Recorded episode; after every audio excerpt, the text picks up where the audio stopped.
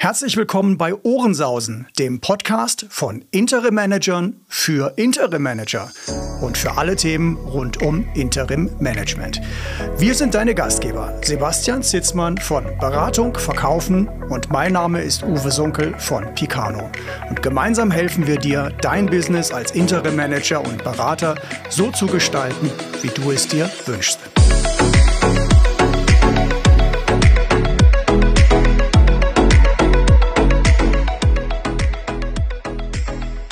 Ja, wir haben ja in einigen Podcast-Folgen jetzt schon darüber gesprochen, wie wir es schaffen, mit Kunden ins Gespräch zu kommen, mit potenziellen Kunden ins Gespräch zu kommen, Aufmerksamkeit zu erzeugen, in Erinnerung zu bleiben.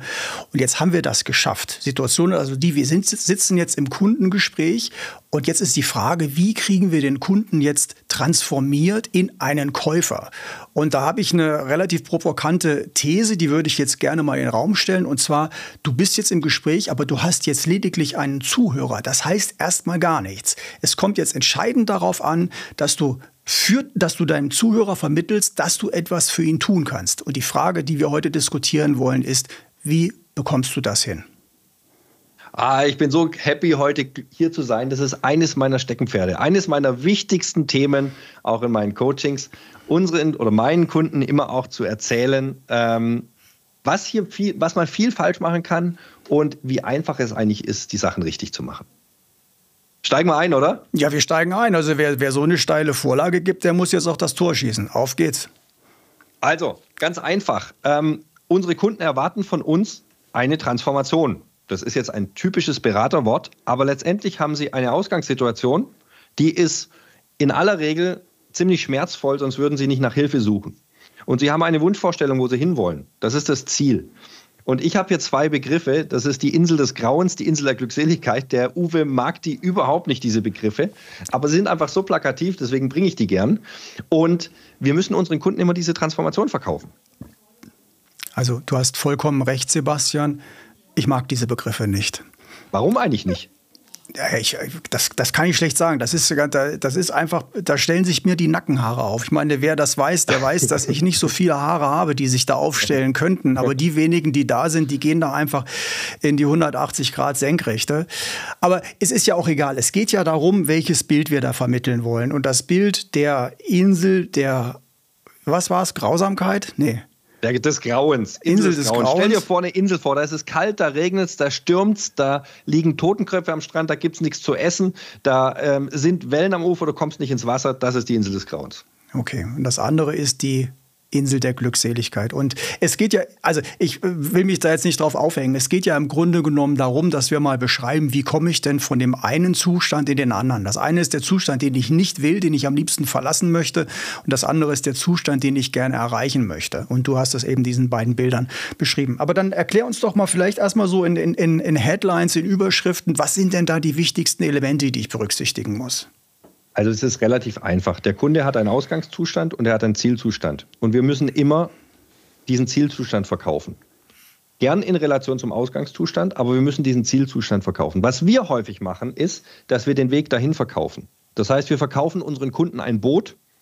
Jetzt ist der Kunde aber auf seiner Insel des Grauens total in, seinem, ähm, in seiner Depression drin und er kriegt ein Boot von uns geschenkt. Das ist unsere Dienstleistung. Hey, ich bin Top-Experte, Interim-Manager für den Bereich Einkauf. Und dann sagt er, ja, was soll ich denn jetzt mit dem Boot? Da kann ich einmal um meine Insel drumherum fahren, aber mehr auch nicht. Dieses Boot gewinnt erst am Wert, wenn er am, Ende, am Horizont weiß, da wartet die Insel der Glückseligkeit auf ihn. Dann weiß er nämlich, ich kann ins Boot steigen, kann dahin fahren. Heißt das, heißt, das, äh, heißt das, Sebastian, dass ich im Grunde genommen erstmal den, Ziel, den Zielzustand beschreiben muss? Ganz genau. Wir müssen letztendlich von der Vorgehensweise im Gespräch, wir müssen unsere Kunden bei seinem Ist-Zustand, bei der Insel des Grauens abholen, um zu triggern, dass er sagt, ah ja, der versteht mich. Dann müssen wir ihm die Insel der Glückseligkeit in Aussicht stellen, damit er innerlich sagt, oh ja, da möchte ich hin. Und dann wird er automatisch die Frage stellen, und wie schaffe ich das? Und dann ist der Zeitpunkt, ihm zu sagen, ich bin dein Boot. Ich bin der Experte, der dich dahin bringt. Und das mache ich so durch die Punkte 1, 2, 3, 4.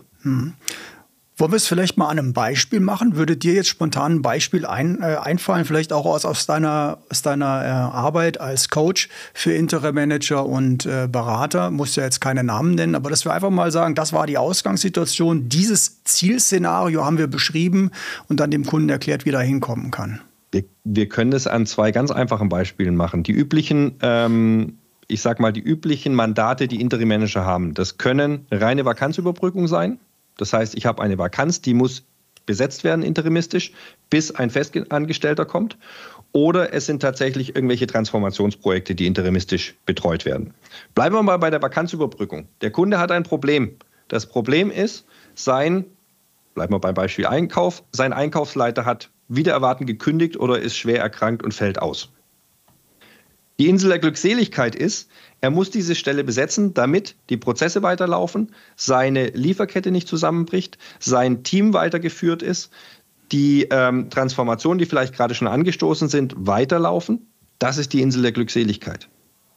Der Schmerzpunkt, der da hinten noch dranhängt, ist, wenn das alles nicht passiert, dann bricht bei ihm die komplette Produktion zusammen, der komplette Umsatz bricht zusammen, die Kunden werden unzufrieden, springen ab, gehen zum Wettbewerb über. Das ist wieder die Folge, das ist wieder die Insel de, des Grauens, die wir da haben. So, und wenn ich jetzt reingehe und die Aufmerksamkeit vom Kunden habe, ich sorge dafür, dass deine Prozesse stehen bleiben, äh, weiterlaufen. Ich sorge dafür, dass dein Team die notwendige Führung hat. Ich sorge dafür, dass deine Lieferkette aufrechterhalten wird. Dann ist er offen und hört, ist bereit zuzuhören und sich die Lösung anzuhören. Und in dem Fall bin die Lösung natürlich ich als Interim Manager. Ja.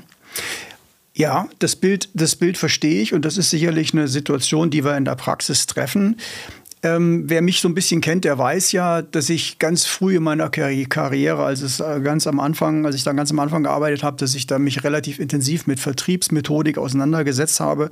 Und ich fand damals die ganz einfachen Vertriebsansätze zu banal. Also die, die, die, gerade wenn ich so die großen Trainer mir damals angehört habe, die, die damals schon sehr bekannt waren und Publikumstrainings durchgeführt haben, dann fand ich das furchtbar banal und ich habe mich gescheut, die zu verwenden. Und da gab es zwei Techniken, die mir in Erinnerung geblieben sind, wo, wo ich heute noch so ein Störgefühl habe. Aber ich sag gleich, äh, die funktionieren tatsächlich. Und das war die, die, die eine Methodik ist, dass man ähm, in diesem Gespräch den Satz verpackt, wie wäre es, wenn? Also man beginnt einen Satz ja. mit, mit, mit, den, mit den Aussagen, wie wäre es denn, wenn? Ja? Mhm. Oder der andere Ansatz ist, dass man dem Kunden sagt, stell dir doch mal vor. Komma, das. Mhm. Ja? Und äh, ich weiß nicht, wie es euch geht, wenn ihr das hört. Das, das klingt schon erstmal, das klingt schon so, als käme jetzt ein Versicherungsangebot hinten dran.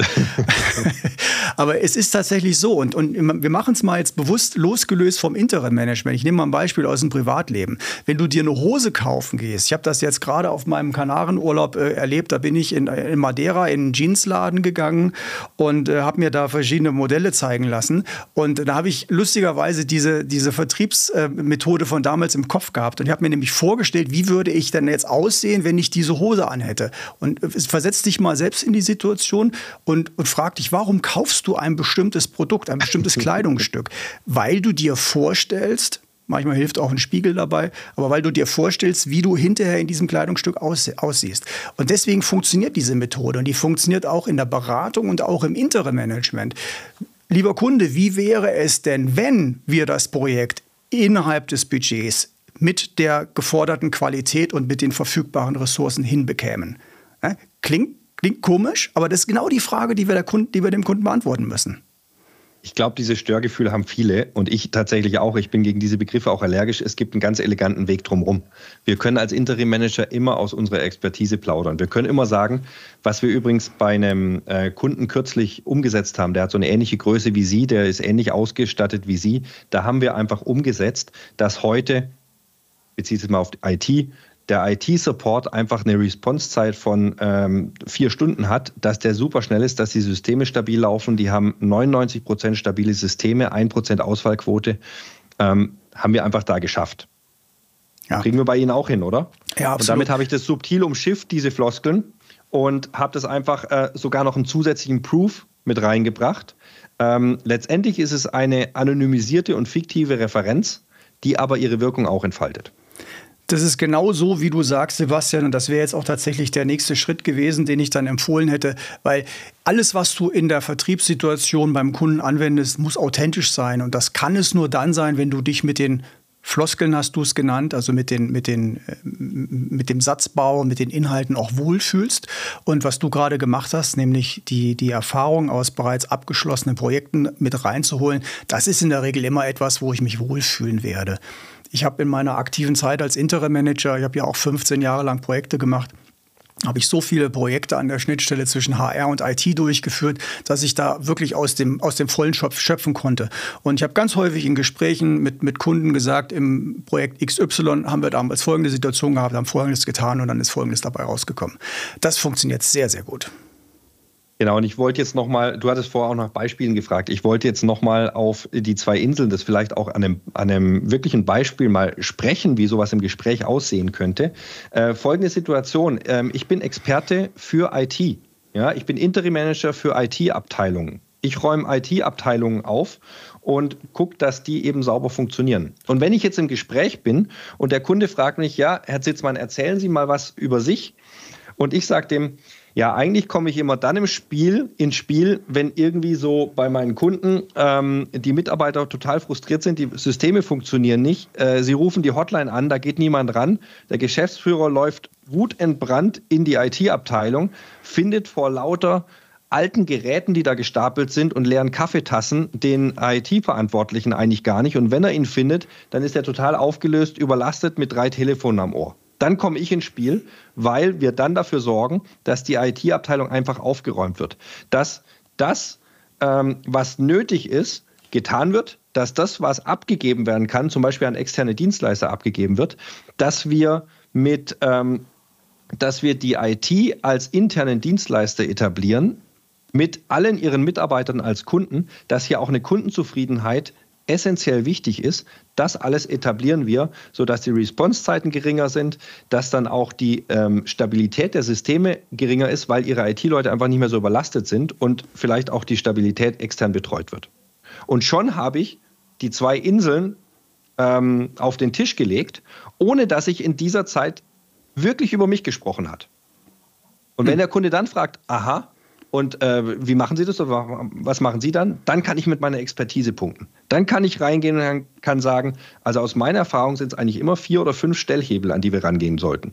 Wir sollten uns ihre Systeme anschauen, wir sollten uns ihre Dienstleister anschauen, wir sollten uns ihr Personal anschauen, wir sollten uns ihre ähm, Prozesse anschauen, wir sollten uns, ich bin jetzt nicht der Experte im Bereich IT, aber ich glaube, das Prinzip ist klar. Ja. Und vielleicht zum Abschluss noch, das ist jetzt äh, natürlich Praxiswissen, was du da reinbringst, ist auch gut so, weil da wird jeder jetzt, der den Podcast hört, auch ganz viele eigene Beispiele haben aus seiner Projektarbeit. Aber was man vielleicht noch so als Klammer oben drüber legen könnte oder als, als Sahnehäubchen oben draufsetzen, ist das sogenannte, also wir sprechen in der Psychologie vom sogenannten Emotional Boosting. Das heißt, wenn du das schaffst, diese Situation, die du jetzt beschrieben hast und diese Transformation noch mit, mit Gefühlen, also mit Emotionen anzureichern, dann hast du noch mal einen ganz starken Booster, deswegen heißt es auch Emotional Boosting, um, äh, um, dem, um bei dem Kunden dieses Bild zu klar zu machen, was hat er an, an, Nutzen und welchen Vorteil hat er, wenn er mit dir zusammenarbeitet. Ne? Das, also, und da darf man auch wirklich keine Angst haben, jetzt äh, emotionale Begriffe mit reinzunehmen. Also sprich da von Freude, sprich meinetwegen auch von Angst, von Trauer oder Liebe. Du sprichst am Ende immer mit einem Menschen selbst wenn es ein Kunde ist, ist es immer noch ein Mensch. also du sprichst mit einem Menschen und nicht mit einer Excel-Tabelle. Ja? Also gerade wenn du ein Analyt, ein, genau. ein Analyt, ein, oh Gott, das ist ein schwieriges Wort. Wenn du ein analytischer Geist bist, dann tendierst du vielleicht dazu, alles mit Zahlen, Daten, Fakten zu untermauern. Das ist nicht grundsätzlich falsch, aber besser funktioniert es, wenn du es schaffst, Bilder und Gefühle zu benutzen. Also nimm das vielleicht auch mal so als Anregung mit und überleg dir, mit welchen Emotionen kannst du diese Transformation der Insel des Grauens in die Insel der Glückseligkeit unterfüttern. Genau, dazu passt der passende Abbinder. Wenn ich dich als Interim-Manager frage, wer ist dein Kunde, wer sind deine Zielkunden, dann ist die Antwort mittelständische Maschinenbauer keine Antwort, sondern deine, deine Antwort ist die Geschäftsführer mittelständischer Maschinenbauer oder der Entwicklungsleiter mittelständischer Maschinenbauer? Das ist eine Antwort, weil Unternehmen sind keine Kunden. Unternehmen zahlen deine Rechnung, aber die treffen nicht die Kaufentscheidung. Sehr gut. In diesem Sinne sind wir schon wieder am Ende dieser Podcast-Folge angekommen. Vielen Dank wie immer fürs Zuhören. Wir freuen uns auf die nächste Folge. Macht es gut. Bis dahin. Bis zum nächsten Mal.